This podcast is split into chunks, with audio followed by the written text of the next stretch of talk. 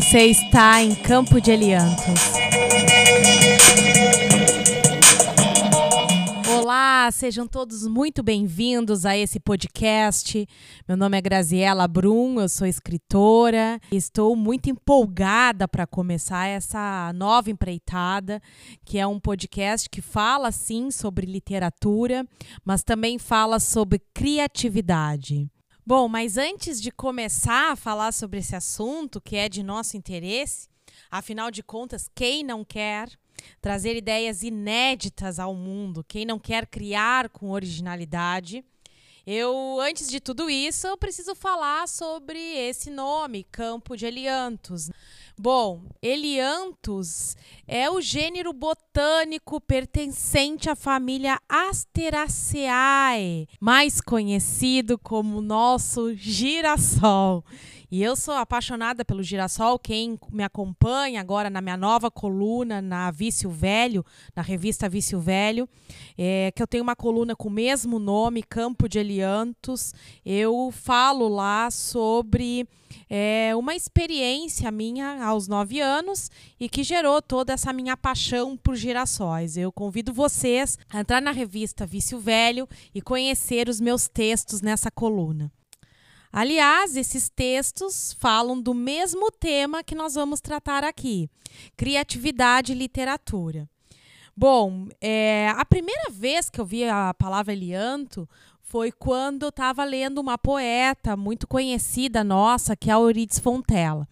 A tem um livro que publicou em 1973 chamada Elianto, e essa palavra me chamou bastante atenção. E eu achei fantástico saber que existe outro nome que pode definir o girassol. Eu acabei lendo Elianto, o livro Elianto novamente, da Euridice, e encontrei um poema que tem tudo a ver com o tema que nós vamos tratar aqui. Aproveitando, quero apresentar para vocês os as minhas é, efeitos sonoros que eu criei para esse podcast. Toda vez que eu for declamar um poema, eu vou trazer um som que eu vou mostrar para vocês agora e depois eu conto um pouquinho mais por que, que eu escolhi esse som e o que ele significa.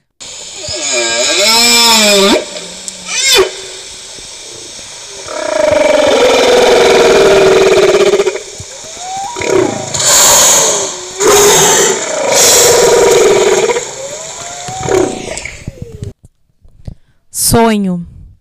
O ar irreal que cai compõe o nítido campo onde os ritmos, os tempos interfecundam-se plenos. Imagens, ó cores puras, sem peso, amplitude intangível, claros pomos, peixes sutis na água viva, peixes deslizando secretos no silêncio. O ar irreal que cai, a queda lúcida dentro do sono, a grande flor aberta, o íntimo tempo em que se instaura mito, rápidos peixes e pássaros e campos, o ar irreal que cai e se constela o absoluto no horizonte do tempo. Então, esse é o poema Sonho, da Euridice Fontella, que está no livro Elianto, publicado em 1900, como eu já disse, né, 1973, é, pela editora Duas Cidades. Antes disso, eu trouxe um efeito sonoro, que é a conversa de baleias, e que na tradução livre elas falam: humanos, leiam poesia. Leiam, leiam poesia. Bom, é, eu me, me vali desse jogo espirituoso é, para trazer algo interessante, engraçado, divertido, em primeiro lugar, porque falar sobre criatividade, literatura, um, termo, um tema tão complexo, de certa forma, um tema tão difícil e poderia se tornar bastante chato. Ainda mais eu falando aqui sozinha, né, sobre esse tema. Então eu trouxe, vou trazer algumas interlocuções com a poesia e com algumas ideias malucas que me surgem, a princípio parecem lá malucas, faz todo sentido justamente nesse tema, né? Sobretudo porque esse tema quer responder uma pergunta que todos nós conhecemos, no meio literário se escuta bastante, e a gente já escutou em vários lugares que não existe nada original, que somos cópias da cópia.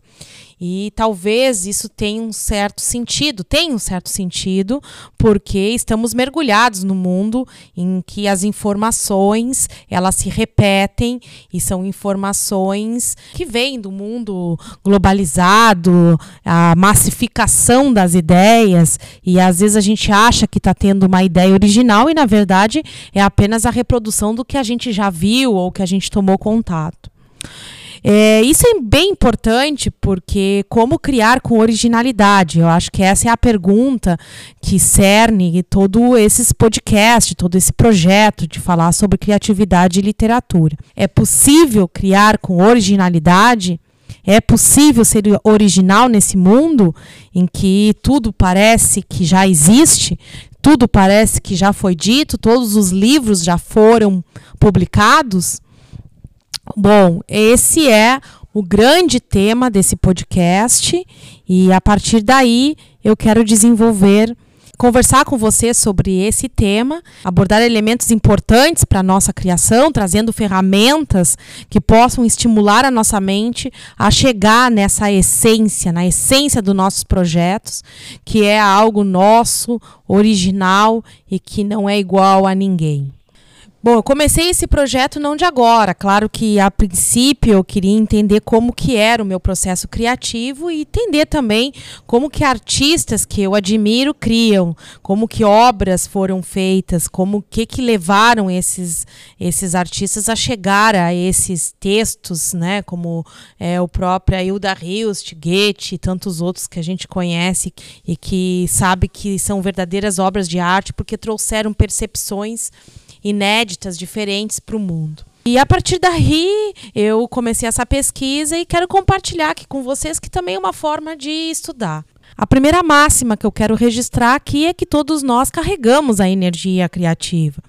Mas, claro, nem todos nós nos permitimos é, deixar o fluxo livre, descompromissado dessa energia criativa alguns de nós tra trabalhamos de forma bastante concreta, que obedece sempre a uma lógica, de um raciocínio, de um repertório já conhecido, porque tudo que é estranho a nós nos traz um certo desconforto. Todo raciocínio que é feito de forma é, diferente daquilo que a gente está acostumado, por exemplo, trazer um efeito sonoro que é uma baleia falando. E isso traz um certo estranhamento. E esse estranhamento ele pode é, nos limitar para que a gente permaneça no nosso pensamento linear, no nosso pensamento lógico e o nosso pensamento que está dentro de um padrão que a gente já está acostumado. Então, esse não é o pensamento criativo. Esse é um pensamento que é um pensamento que a gente geralmente repete, está repetindo. A gente está repetindo a nossa forma de pensar. E isso é muito interessante, porque quando se quer criar, o pensamento que está envolvido com os processos criativos são os pensamentos não lineares. São aqueles pensamentos em que a gente faz a interlocução entre vários campos, entre vários elementos, ou seja, a gente não fica dentro dessa nosso padrão, desse nosso modelo de é, observar as coisas, de olhar o mundo, de sentir, de consumir. Mas vamos combinar que tudo isso, que todo pensamento criativo, ele traz uma certa estranheza. E com isso, talvez nos limites, limite. Ainda mais nesse mundo, a gente trabalha com valores que buscam né, a eficiência, o desempenho, a maximização, é, onde é valorizado o que é programado, onde é valorizado aquilo que é técnico e que, de certa forma, é o que a gente conhece, a capacidade que a gente tem de criar as inteligências artificiais.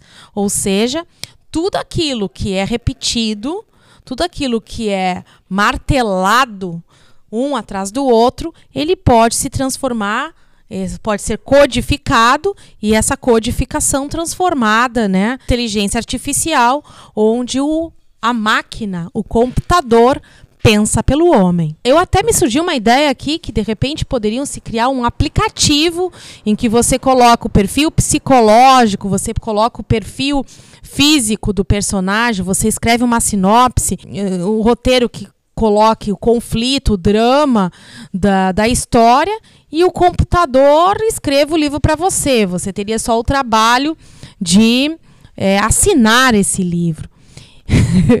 Seria uma loucura, né? Ou seja, por que, que isso é possível de acontecer?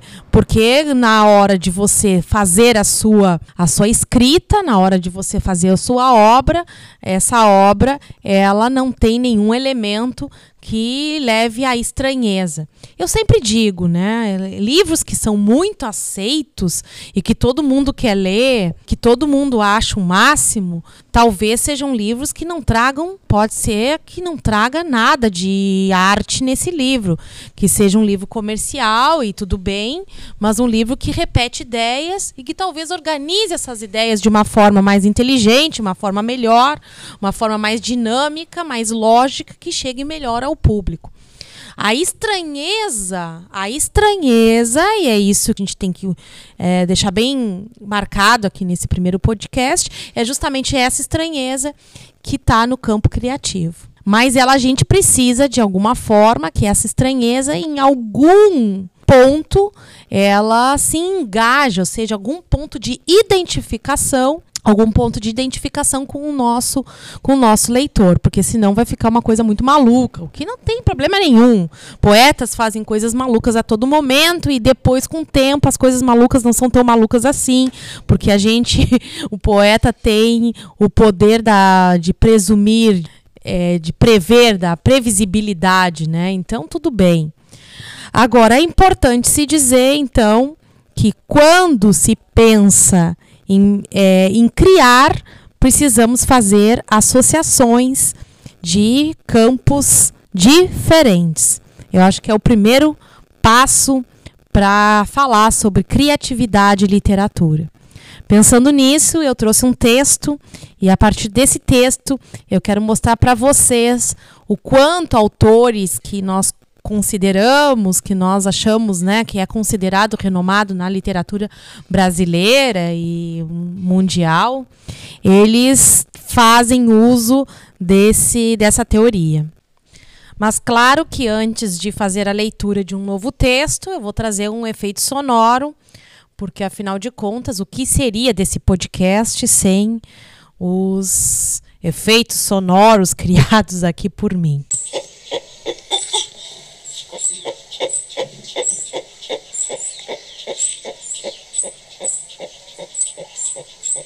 A gente vive repetido, repetido e escorregável. Num minuto já está empurrado noutro galho. Acertasse eu com o que depois sabendo fiquei, para de lá de tantos assombros, um está sempre no escuro, só no último derradeiro é que clareio a sala. Digo, o real não está na saída nem na chegada, ele se dispõe para a gente é no meio da travessia. Aqui a leitura de um trecho do livro do Grande Sertão Veredas, do Guimarães Rosa, considerado um dos maiores livros da literatura brasileira. Possível aqui observar inúmeras interlocuções que o Guimarães faz para construir a sua narrativa. Desde uma linguagem em que se observa que é uma linguagem bastante peculiar, Dizem que é de uma viagem que ele fez com os vaqueiros no interior de Minas e que ele vai anotando tudo que ele escuta e depois não que ele faça uma transcrição do que ele escutou, mas ele utiliza esse essa forma de falar, esse tipo de expressão popular ele utiliza na sua própria narrativa, criando uma linguagem para o livro. E isso é bastante interessante, porque ele pega o que ele tem de erudito, de, do que ele já leu, do próprio repertório, dos, dos textos que ele mergulhou e faz, então, junto com essa linguagem que ele escuta né, durante uma viagem no interior de Minas, ele faz a linguagem do Grande Sertão Veredas. E não só isso, né? A gente pode perceber, não é só em linguagem que ele trabalha.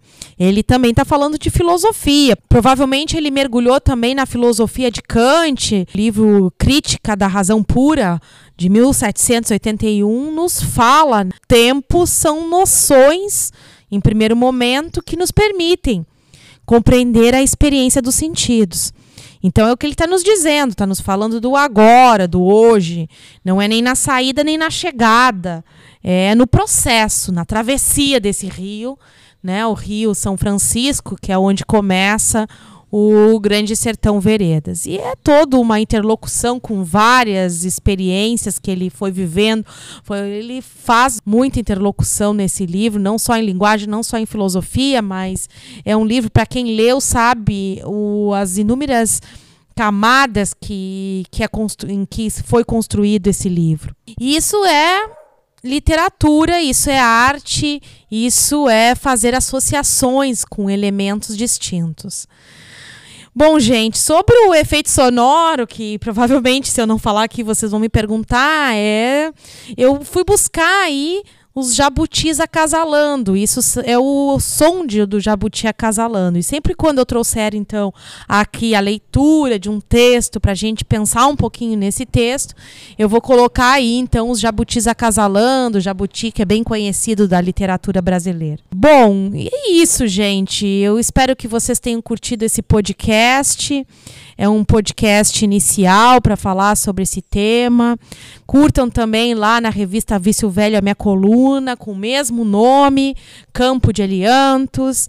E ficamos aí num próximo podcast. É, esse podcast é semanal. Ele vem pela Rádio Sens e está no Spotify também. Também vou divulgar nas redes sociais. E qualquer dúvida, entre em contato aí, mande mensagem, que a gente conversa um pouco sobre criar, sobre literatura e sobre nos estimular para a escrita criativa. Um grande beijo e até o próximo podcast. Você está em Campo de Eliantos.